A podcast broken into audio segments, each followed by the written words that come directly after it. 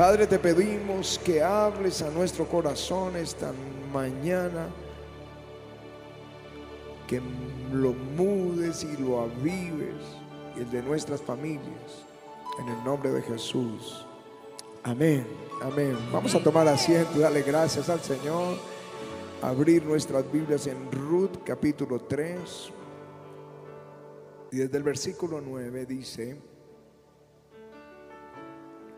entonces él dijo, ¿quién eres?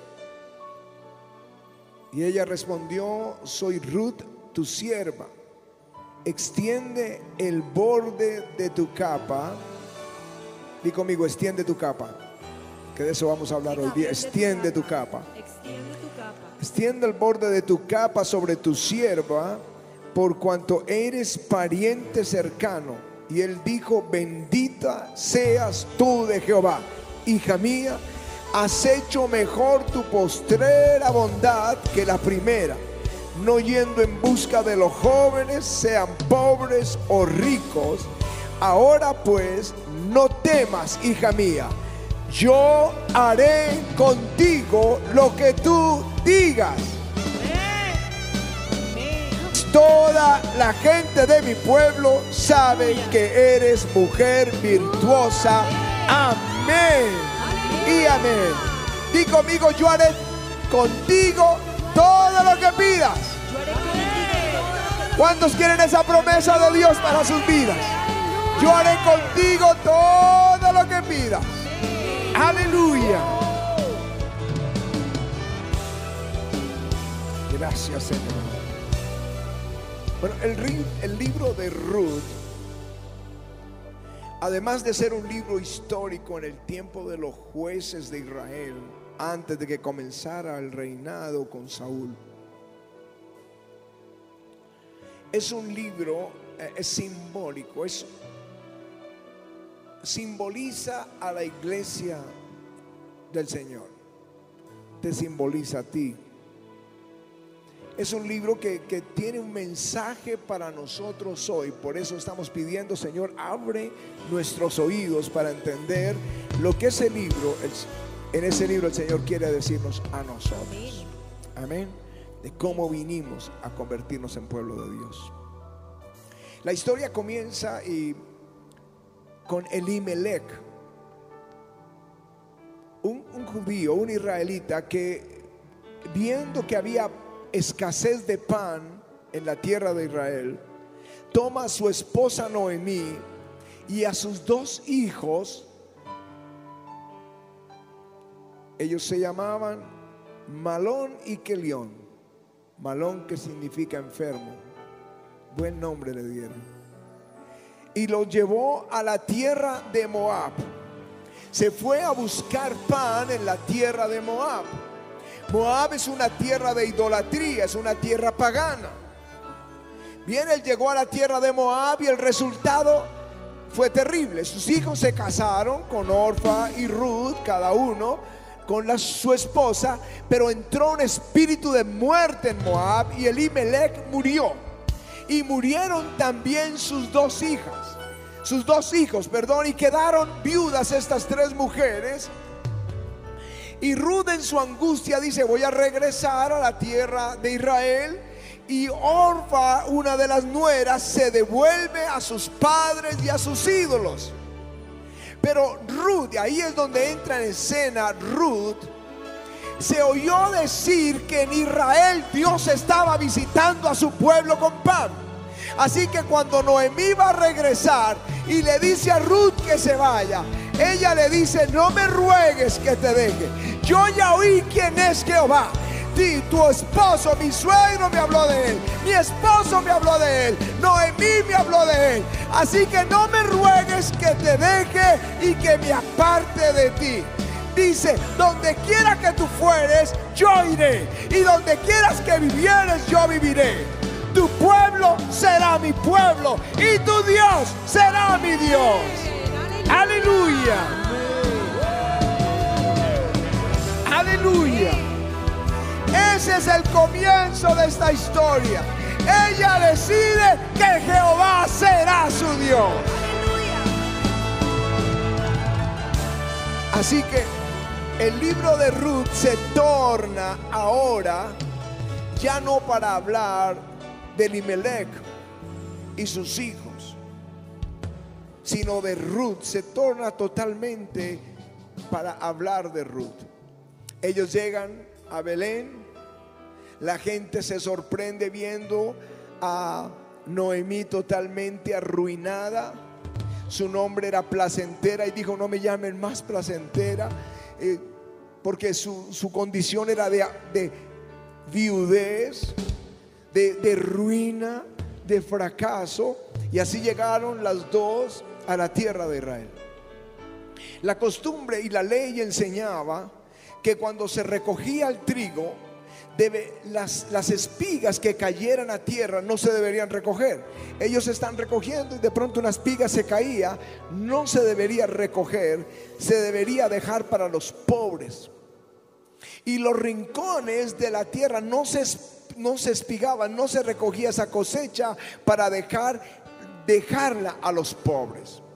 Así que Ruth se fue a uno de los campos que era de voz y empezó a recoger, porque era pobre, lo que dejaban, lo que caía. Y estando recogiendo, vos llegó a, a sus empleados y preguntó, ¿quién es esta mujer? Y le dijeron, es Ruth, la moabita que vino con Noemí. Y entonces él dijo, déjenla que espigue, déjenla, nadie la moleste no le impidan beber de las aguas que beben mis criados. Y le dio pan, le dio pan y le dio para que se saciara y pudiera llevar a su suegra. Ahora ya pregunto, ¿qué? ¿Por qué haces esa misericordia con tu sierva? Y él le dice, porque he sabido lo que hiciste con tu suegra, que dejaste tu pueblo, que dejaste tu nación, que dejaste tus padres y que te has refugiado bajo las alas del Altísimo. Aleluya. Aleluya. Por eso él dijo, dejen que caiga espigas para ella. No le impidan beber del agua. Aleluya. Ahí está entrando la iglesia. Ahora les voy a explicar. Ahora la segunda decisión y la más grande decisión, o la, no la más grande decisión, la que le llevó a la más grande bendición, es que Noemí supo que vos era familiar de su, de su esposo. Y cuando alguien moría, su familiar debería tomar la viuda por esposa. Así que vos era el que podía redimirla. Y aquí es donde aparece Jesús, el redentor nuestro. El único que podía redimirnos. Nadie puede redimirnos, nadie puede salvarnos, nadie puede pagar por nuestra salvación. Pero hay uno que murió en la cruz y resucitó. Él es el que puede redimir tu vida y tu familia. El que trae salvación para nosotros. Jesús el Hijo de Dios. Y vos, en el libro de Ruth, es un tipo de Jesucristo nuestro Redentor. Entonces, Noemí la envía para que vaya de noche y mire bien dónde reposa vos y se acueste a sus pies y que espere qué va a hacer vos. Así que a la medianoche e, ella se acuesta a los pies y de pronto en la noche se mueve voz y siente a los pies una mujer y le dice, ¿tú quién eres? Y le dijo, yo soy Ruth la Moabita.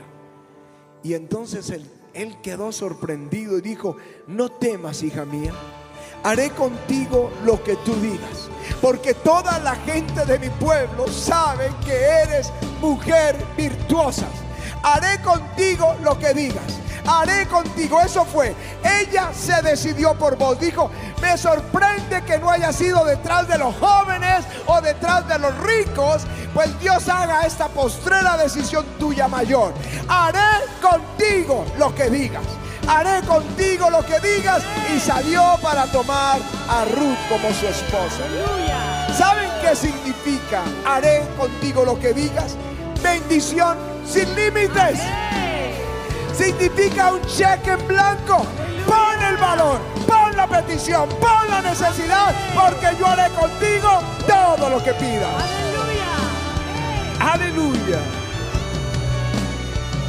La nueva versión internacional lo traduce, haré por ti todo lo que pidas. Ahora mi pregunta esta mañana aquí en el avivamiento es, ¿cuántos quieren la bendición de Ruth? Amén. ¿Cuántos quieren que Jesús le diga, yo haré por ti todo lo que tú pidas? Amén. Todo lo que pidas. ¿Cuántos tienen peticiones? Muchas peticiones. Amén. ¿Cuántos sí? Bien, ahí hay una promesa. ¿Cuántos quieren esa promesa? Jesús tiene esa promesa para nosotros. Aleluya. Que Él haga por ti todo lo que tú pidas. Bueno, el libro de Ruth está ahí para mostrarnos el camino a esa bendición. Lo primero que tienes que hacer es regresar de Moab. Regresar del mundo de la idolatría. Regresar del mundo pagano, de todo lo que los demás hacen para venir a Jesús. Eso fue lo que hizo Ruth. Dejó su dejó todo lo de Moab porque vino a ampararse bajo las alas del Altísimo. Vino a, declarar Jehová es mi Dios. Pues había comenzado todo con hambre en la tierra.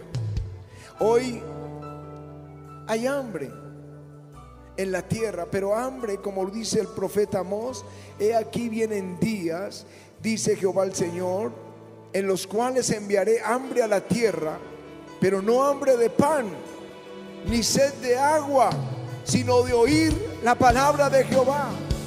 E irán errantes de mar a mar, de norte a sur, de norte a oriente, discurrirán buscando palabra de Jehová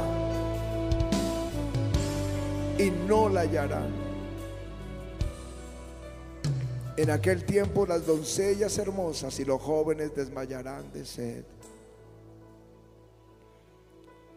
A mí me sorprende Europa y aún Norteamérica. La escasez de palabra de Dios o de hambre o de pan del cielo. Cuando uno escucha estos mensajes están llenos de, de, de los predicadores, están llenos de palabras eh, profundas, filosóficas, emotivas, son motivacionales, pero no, no predican la palabra de Dios. Miren sus redes y las frases que ponen. Los jóvenes corren, cantan. Nos pasó allá, en- bueno, en un país que no voy a decir de Europa. Tres horas cantando, tres horas cantando, todos así con las manos en alto. Alguien diría, están adorando. Pero cuando subimos a la tarima y empezamos con el coro, hazla arder la zarza en mí, enseguida comenzaron a caer de rodillas y a llorar. Y yo dije, ahora sí están adorando en espíritu y en verdad. Aleluya. Y los jóvenes, lejos, creyendo que están cerca. No sé si has visto cuando llegan, ahora yo oré por un, un joven, ahora que, que me, cuando me pasaron aquí los enfermos, oré por un joven, me dijo, está regresando a la iglesia. Como él, yo los he visto regresar, llegan arruinados, enfermos. Hay un espíritu de muerte que los rodea. Pero gracias que este joven es como Ruth, hoy regresó al camino. Hoy dijo Jehová es mi Dios, Jesús es mi Señor. Aleluya. Ahora se está oyendo que hay un avivamiento en América Latina, que no lo hay en Europa, ni en Asia que lo tuvo, ni en Norteamérica. Ahora es nuestro tiempo. Ahora hay un avivamiento aquí en América Latina. Yo creo que lo que ustedes vieron ahí de Venezuela les habla que hay avivamiento. Hace un mes, en Bo- 20 días en Bolivia, les dice que hay un avivamiento. En ocho días en Chile, ustedes van a estar oyendo cómo Dios está avivando la tierra. Así que, ¿cuál es el primer paso? Es tiempo de dejar Moab y venir a la tierra donde Dios está visitando su iglesia. Aleluya. Cuando tú salgas de la indecisión, porque algunos están parados entre dos aguas, están aquí en la iglesia entre el fin de semana, pero entre semana se parecen más a los del mundo. Cuando tú tomas la decisión por Jesús, tú llamas la atención de Jesús. Por eso la escritura dice, los ojos de Dios contemplan toda la tierra para mostrar su poder a favor del que tiene corazón perfecto para con él. Corazón perfecto no es que no comete errores, pero que es un corazón que ama a Jesús. Inmediatamente tú te vuelves a Jesús firme, el Señor pone sus ojos sobre ti y comienza a bendecirte comienza a bendecirte. No les impidan beber de las aguas que beben todos los siervos. Vas a empezar a beber de las aguas del Espíritu. Vas a empezar a comer del pan del cielo. Vas a empezar a ver la bendición en tu vida. Pero hay una bendición mayor. Hay una bendición más grande reservada. Y se llama bendición sin límites. Sin límites. Un cheque en blanco está allí prometida. Este es para aquel que es radical por Jesús. Ya no solo el que abandonó Moab para venir a Jesús, ser parte de la iglesia, sino que es radical por Jesús. Para ellos la bendición es más grande. Ahí es cuando dice extiende tu manto. Cuando dice extiende tu manto, está diciendo sé tú mi esposa. Mi esposo le está diciendo eh, la moabita, Ruth, se lo estaba diciendo a vos. Cuando dice extiende tu manto y él se sorprende que no se fue con los ricos ni con los jóvenes, sino que los cogió a él. Y por eso dice yo haré por ti todo lo que tú pidas. Ahora tú ya no escoges las riquezas del mundo, ya no escoges las cosas vanas del mundo, escogiste a Jesús. Y si eres radical por Él, la bendición más grande está a la puerta. Mira lo que dice en Ezequiel acerca de extender su manto. Dice, en cuanto a tu nacimiento, está hablando de su pueblo y está hablando de ti. El día que naciste no fue cortado tu ombligo, ni fuiste lavado con agua para limpiarte, ni salada con sal, ni fuiste envuelta con fajas. No hubo ojo que se compadeciese de ti para hacerte algo de esto, teniendo de ti misericordia, sino que fuiste arrojada sobre la faz del campo con menosprecio de tu vida en el día que naciste. Y yo pasé junto a ti y te vi sucia en tus sangres y cuando estabas en tus sangres te dije, vive. Sí te dije, cuando estabas en tus sangres, vive. Te hice multiplicar como la hierba del campo. Y creciste y te hiciste grande. Y llegaste a ser hermosa. Tus pechos habían, se habían formado y tu pelo había crecido. Pero estabas desnuda y descubierta. Y pasé yo otra vez junto a ti y te miré y aquí que tu tiempo era tiempo de amores. Y extendí sobre ti mi manto. Eso es lo que estamos pidiendo hoy. Extiende tu manto sobre mí. Queremos ser la iglesia, queremos ser la esposa de Cristo. Extendí mi manto sobre ti y cubrí tu desnudez y te di juramento entre el pacto contigo, dice Jehová el Señor, y fuiste mía. Te lavé con agua, lavé tus sangres de encima de ti, te ungí con aceite, eso es lo que Él va a hacer. Te va a limpiar, te va a lavar con su sangre y te va a ungir con el Espíritu Santo. Te vestí de bordado, te calcé de tejón, te ceñí de lino, te cubrí de seda, te atavié con adornos, puse brazaletes en tu brazo y collar en tu cuello, puse joyas en tu nariz y zarcillos en tus orejas y una hermosa diadema en tu cabeza. Así fuiste adornada de oro, plata y tu vestido era de lino fino, seda y bordado. Comiste flor de harina, de trigo, miel y aceite y fuiste hermoseada en extremo y prosperaste hasta llegar a reinar y salió tu renombre entre las naciones a causa de tu hermosura. Dios te hará famoso.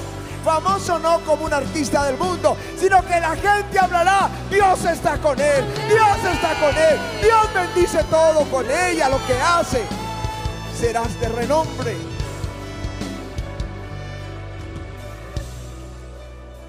Y entonces Él te dirá, yo haré contigo lo que tú digas. Cuando eres radical por. Abraham pasó por ese mismo recorrido que Dios te llama hoy a pasar. Primero Dios le dice, sal de tu tierra y tu parentela a una tierra que yo te mostraré. Y él sale dejando la tierra de los ídolos, dejando Mesopotamia para venir detrás de Jehová. Hizo lo que hizo Ruth, se fue detrás del Señor, se fue detrás del Señor. Y Dios lo bendijo. Pero un día Dios quiso probarlo. Y ese día le dijo, ofréceme tu hijo el sacrificio. Y Abraham fue al monte Moriah y lo llevó para ofrecerlo en sacrificio. Y cuando iba a ofrecerlo, el Señor le dijo, detente. Ahora sé que temes a Dios. Ahora sé que eres el que soy el primero en tu corazón. Ahora te juro que de cierto te bendeciré y multiplicaré tu descendencia como las estrellas del cielo y como la arena que está sobre el mar. Y tu descendencia poseerá las puertas de sus enemigos. Ahí le vino la bendición sin límite cuando fue radical por Jesucristo. Y eso es lo que Él espera esta mañana. Que no solamente dejes el mundo y vengas a la iglesia y vengas a Jesús, sino que seas un radical por Jesucristo. Porque Él te va a jurar la bendición. Había un papá, escúcheme un segundo. ¿Tú quieres? Un papá millonario tenía su hijito, él era viudo, tenía su hijito que estaba muy enfermo, era lisiado. Y una enfermera lo cuidaba hasta que el niño murió. Pero luego murió el hombre rico y no encontraron el testamento. Nadie sabía cómo repartir sus bienes, así que su familia, de común acuerdo, lo repartieron. Tú te quedas con la casa, tú con la finca, tú con las fábricas, tú con los negocios. Y fueron repartiendo el día del entierro. Y ahí estaba la enfermera. Y le dijeron, pide algo para ti, lo que tú quieras. ¿Quieres los muebles? ¿Quieres algo? Y ella vio la fotografía del niño y la tomó y dijo, yo quiero la fotografía del niño. Es, lo amé hasta que murió. Y cuando tomó el cuadro, detrás del cuadro estaba el testamento que decía, el que escoja a mi hijo se queda con todo. El que escoja a mi hijo se queda con todo. Bien, si has leído la Biblia con detenimiento, oirás lo mismo. El que escoja, este es el testamento, el que escoja al Hijo de Dios se queda con todo. El que escoja al Hijo de Dios se queda con todo. Si tú quieres tomar una decisión radical por Jesús, ven aquí al frente y dile, yo escojo al Hijo de Dios. Yo escojo, Él es mi deseo y mi pasión.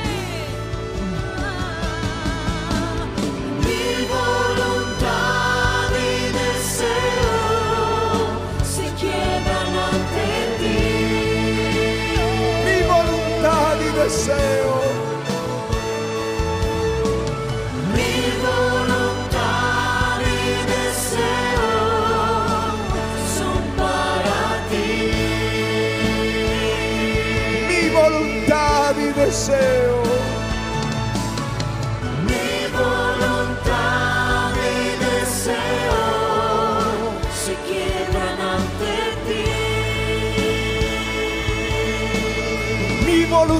Voluntad y deseo. Mi voluntad y deseo son para ti. Mi voluntad y deseo.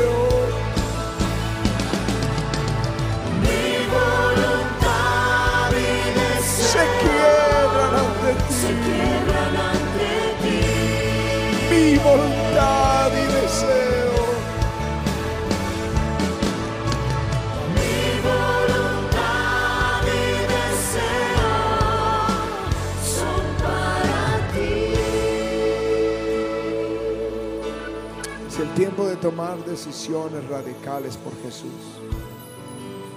Es solo abrir la prensa de cada día o escuchar las noticias para saber que son tiempos finales. Un aumento impresionante de sodomía. Impresionante. Me sorprendió ver en Polonia que el 99.4% es católico bien radical, porque de ahí salió el Papa Juan Pablo II. Y veíamos las familias. Pero el último día, una marcha de un millón de personas pidiendo el progresismo, pidiendo, no saben lo que están pidiendo para la destrucción de sus familias. Las marchas gay en Nueva York le gritaban a las familias y ahora vamos a ir por sus hijos. Y dice, esto es lo que dijo el Señor Jesús, que será como en los días de Noé, que sería como Sodoma y Gomorra. Ahora la guerra, la guerra no crean que es casual, es tiempo final. Empezó la guerra, la gente entendió que fueron víctimas los israelitas, pero ahora empiezan a mudar su corazón y otros a apoyar a los otros grupos y comienzan los países a dividirse y a crearse una atmósfera de guerra. Tiempos finales. Pero tú y yo, radicales por Jesús. Radicales por Jesús. Radicales por Él. Así que levanta tus manos y dile, salgo de mi Moab, salgo de mi pasión por el mundo. También salgo de mi indecisión, un día sí, un día no, para ser radical por Jesús. En el nombre de Jesús hoy tomamos decisiones radicales por ti. Bendice a aquellos que de corazón se vuelven a ti con esa bendición ilimitada, ese cheque en blanco. Haré por ti lo que tú me pidas. Extiende, Señor, tu capa sobre nosotros. Míranos con tu misericordia y envía tu bendición. Cuando me miras y tu aliento soplas sobre mí, Se conmueve mi conmueve corazón. mi corazón.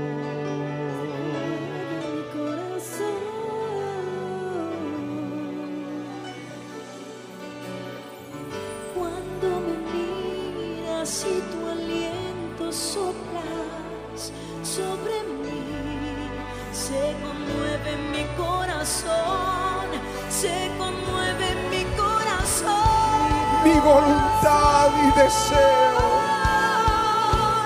Mi voluntad y se deseo quiebran ante ti. se quiebran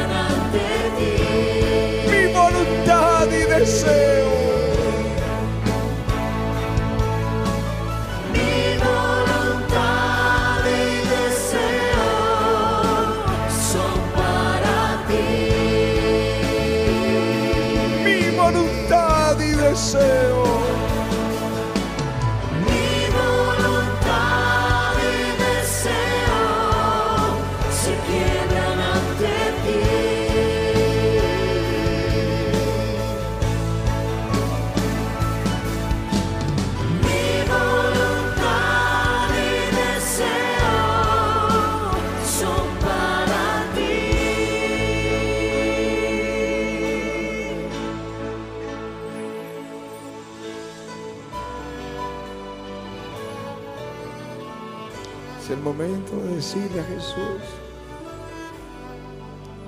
que ya no quieres más agradar al mundo. Que como esta moabita, como Ruth, tú vas a ir radical por Jesús. Radical por Jesús. Díselo a mí.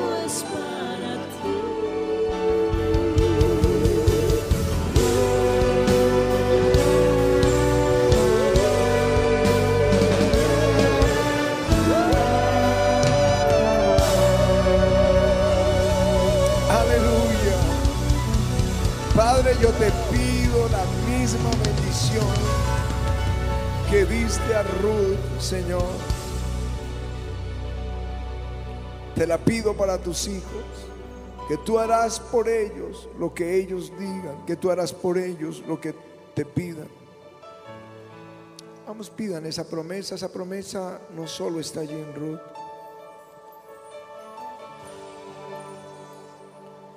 Esa promesa también está en Juan. Cuando Jesús hace la oración, cuando está hablando de la vid, perdón, de la vid verdadera, dice, permaneced en mí y yo en vosotros. Como el pámpano o la rama no puede llevar fruto por sí mismo si no permanece en la vid, así tampoco vosotros si no permanecéis la vid, si no permanecéis en mí. Yo soy la vid verdadera, vosotros los, pám- los pámpanos. El que permanece en mí, yo en él, este lleva mucho fruto, porque separados de mí nada podéis hacer.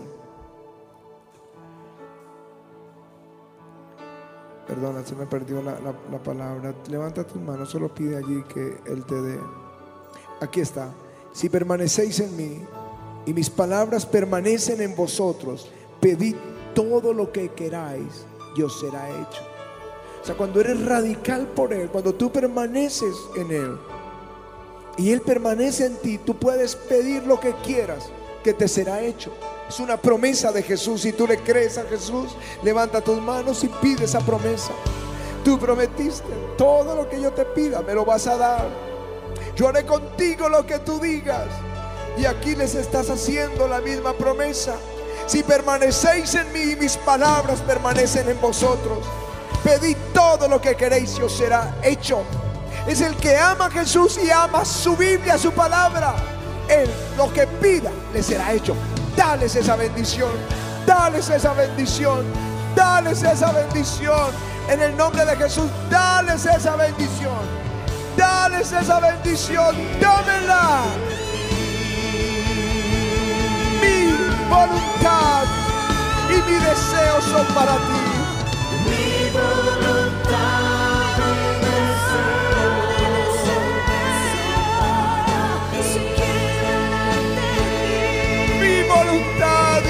y